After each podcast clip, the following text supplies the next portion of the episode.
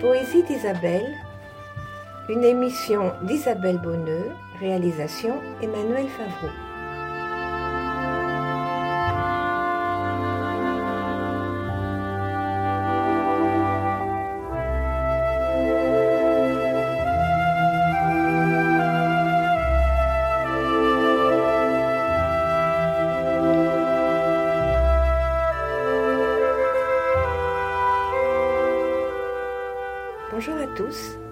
Cette année, je ne vais pas entrer dans l'univers de différents poètes, mais me consacrer à un seul, Homère, et à un de ses longs poèmes épiques, 1200 vers environ, l'Odyssée.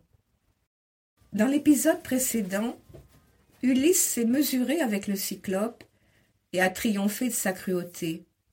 Mais il a perdu des compagnons et provoqué la colère du père du cyclope, Poséidon il reprend la mer au champ d'Is et gagne l'île d'Éole, le dieu des vents, qui pour lui enferme les vents redoutables dans une outre, lui permettant ainsi un retour calme chez lui. Mais l'équipage pendant le sommeil d'Ulysse, pensant que l'outre contient de l'or, l'ouvre. Les vents s'en échappent et les ramènent à l'île d'Éole. Celui-ci les renvoie. Ulysse aborde ensuite chez les Lestrigons, des géants carnivores, où il perd sa flotte, ne conservant que son seul navire. Enfin, il arrive à l'île d'Ayaïe, demeure de la déesse magicienne Circé.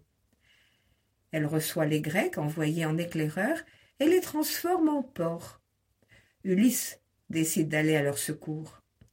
En chemin, il rencontre Hermès, qui lui dit comment vaincre la terrible déesse.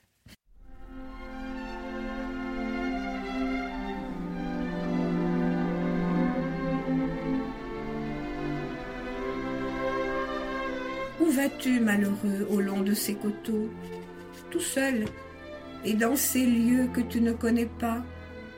Chez Circé Où tes gens transformés en pourceaux sont maintenant captifs au fond des sous, bien closes tu viens les délivrer?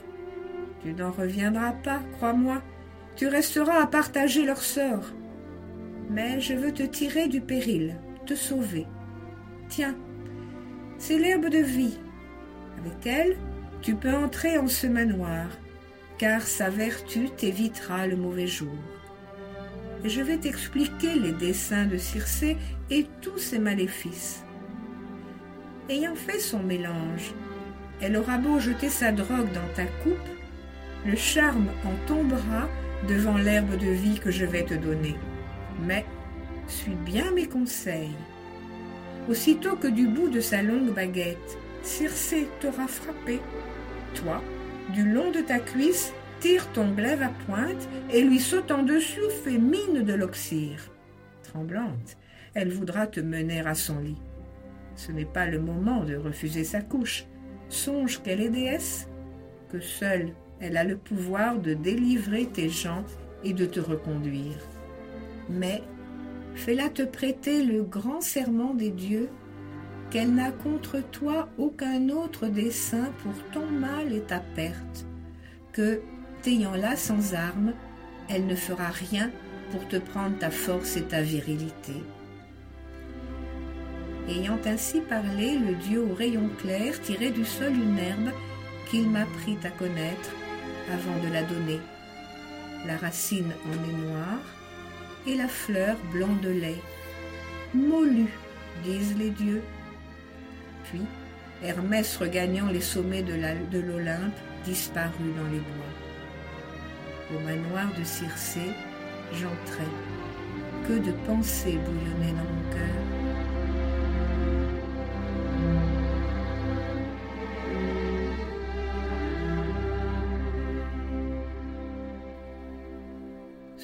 Porche de la déesse aux belles boucles, je m'arrête et je crie.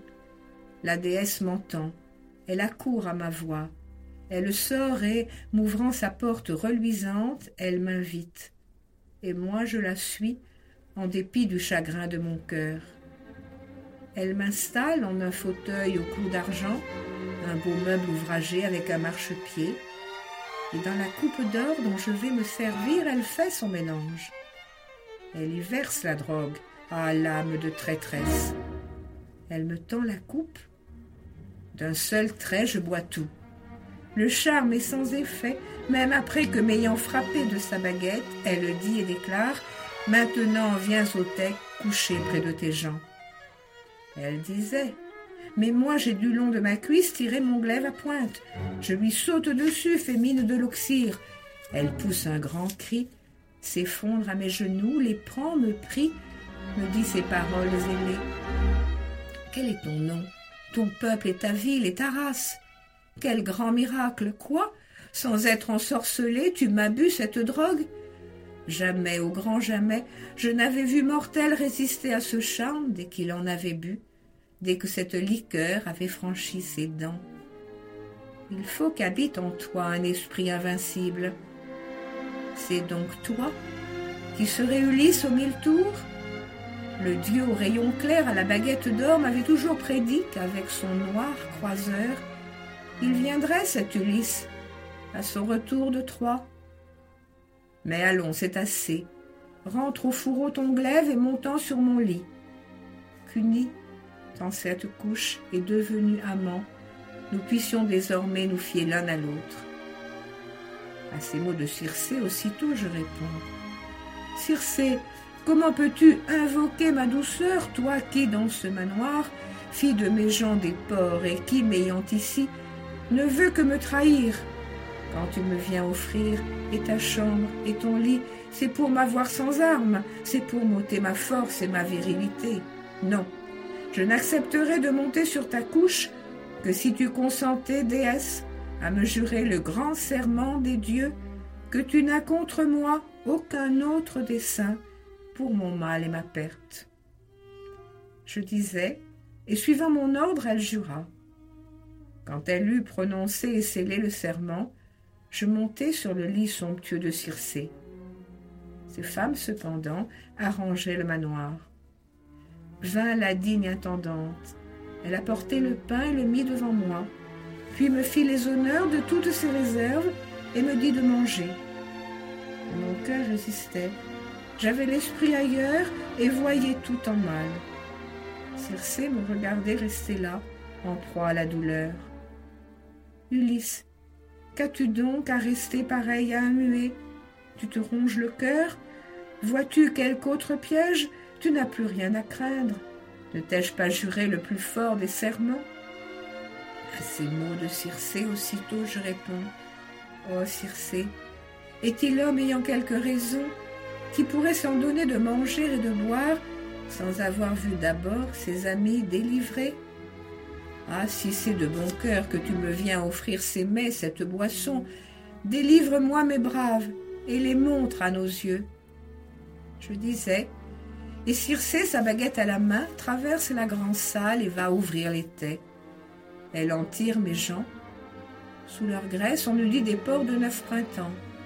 Ils se dressent debout, lui présentent la face. Elle passe en leur rang et les frotte chacun d'une drogue nouvelle je vois se détacher de leurs membres les soies qui les avaient couverts, sitôt pris le poison de l'auguste déesse. De nouveau, les voilà redevenus des hommes, mais plus jeunes, plus beaux et de plus grande mine.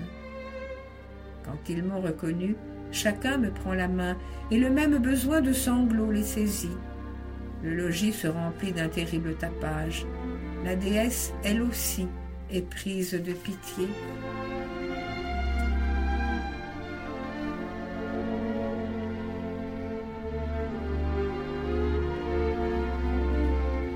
Fils de Laerte, écoute, ô rejeton des dieux. Ulysse aux mille ruses. Allons, ne poussez plus tant de gémissements. Oh, je sais tous les maux que vous avez soufferts sur la mer aux poissons, ou par la cruauté des hommes sur la côte.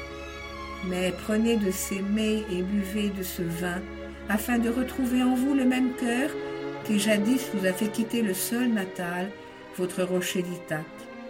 Elle dit et nos cœurs s'empressent d'obéir. Jusqu'au bout de l'année, chez Circé, nous restons vivants dans les festins. On avait du bon vin, des viandes à foison. Mais au bout de l'année, quand revient le printemps, et que les mois échus ramènent les longs jours, mes braves compagnons m'appellent pour me dire Malheureux, il est temps de songer au pays, s'il est dans ton destin de rentrer sain et sauf en ta grande maison au pays de tes pères. Il disait, et mon cœur s'empresse d'obéir. Coucher du soleil, quand vient le crépuscule, mes hommes vont dormir dans l'ombre de la salle. Je monte sur le lit somptueux de Circé, je lui prends les genoux. La déesse m'écoute, et je dis, élevant la voix, ces mots ailés. Tiens parole, Circé, ne m'as-tu pas promis que tu me remettrais à mon foyer? Déjà tout mon désir y vole, et celui de mes gens. Ils me fendent le cœur, et leurs sanglots m'assiègent, si peu que tu t'éloignes. Je dis, elle répond cette toute divine. Fils de Laerte, écoute, ô rejeton des dieux, Ulysse aux mille ruses. Si dans cette maison ce n'est plus de bon cœur que vous restez, partez. Mais voici le premier des voyages à faire. C'est chez Hadès et la terrible Perséphone pour demander conseil à l'ombre du devin Tirésias de Thèbes, l'aveugle qui n'a rien perdu de sa sagesse, car jusque dans la mort, Perséphone a voulu que seul il conservât le sens et la raison parmi le vol des ombres. Je lui dis en réponse, Mais qui nous guidera, Circé, en ce voyage? Jamais un noir vaisseau put-il gagner l'Hadès Elle répond, cette toute divine, Fils de Laerte, écoute, ô rejeton des dieux, Ulysse aux mille ruses. À quoi bon ce souci d'un pilote à ton bord? Pars, et dressant le mât, déploie les blanches voiles. Puis, assis, laisse faire au souffle du boré qui vous emportera. Ton vaisseau va d'abord traverser l'océan. Quand vous aurez atteint le petit promontoire, le bois de Perséphone, ses saules aux fruits morts et ses hauts peupliers, échouez le vaisseau sur le bord des courants profonds de l'océan. Mais toi, prends ton chemin vers la maison d'Hadès. À travers le marais, avance jusqu'au lieu où l'Achéron reçoit le périphlégéton et les eaux qui du Styx tombent dans le Cocyte. C'est là qu'il faut aller. Écoute bien mes ordres, et là, creusez, Seigneur, une fosse carrée d'une coudée ou presque. Autour de cette fosse, fais à tous les défunts les trois libations, d'abord de lait mielé, ensuite de vin doux et d'eau pure en troisième. Puis, saupoudrant le trou d'une farine blanche, invoque longuement les morts, tête sans force. L'heure qu'en Ithaque, aussitôt revenu, tu prendras la meilleure de tes vaches stériles pour la sacrifier. Mais en outre promets au seul Tirésias un noir bélier sans tache.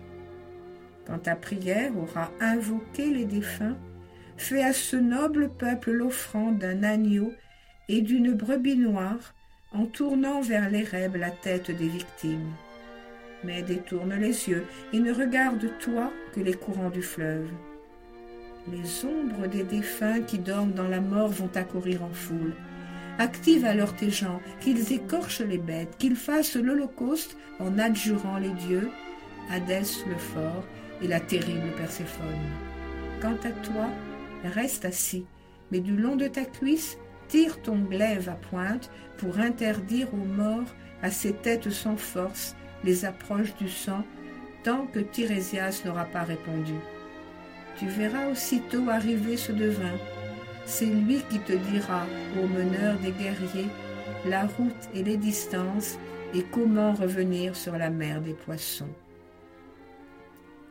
À peine elle avait dit que l'aurore parut sur son trône doré. À travers le manoir, je réveille mes gens, je vais de l'un à l'autre et du ton le plus doux. Assez dormir, quitter les douceurs du sommeil, en route, c'est l'arrêt de l'auguste Circé. Je disais, et leur cœur s'empresse d'obéir. Mais de ces lieux encore, le ciel me refusait de sauver tous mes gens. Le plus jeune de nous, un certain Elpénor, le moins brave au combat, le moins sage au conseil, avait quitté les autres, et pour chercher le frais, alourdi par le vin, il s'en était allé dormir sur la terrasse du temple de Circé. Au lever de mes gens, le tumulte des voix et des pas le réveille. Il se dresse d'un bond et perd tout souvenir. Au lieu d'aller tourner par le grand escalier, il va droit devant lui, tombe du toit, se rompt les vertèbres du col, et son âme descend en maison de l'Hadès. Tous mes gens réunis, je leur tiens ce discours. C'est au logis, sans doute, au pays de vos pères que vous comptez rentrer. Mais Circé nous assigne un tout autre voyage chez Hadès et la terrible Perséphone pour demander conseil à l'ombre du devin Tirésias de Thèbes.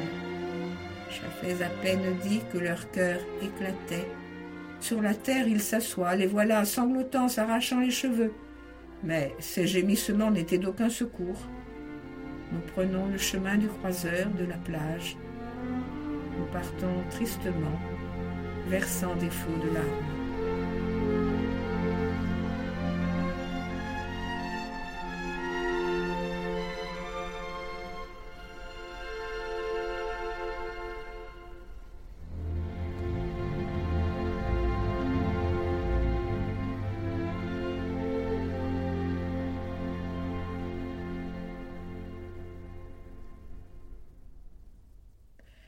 La prochaine fois, nous suivrons Ulysse dans des rencontres douloureuses au pays des morts.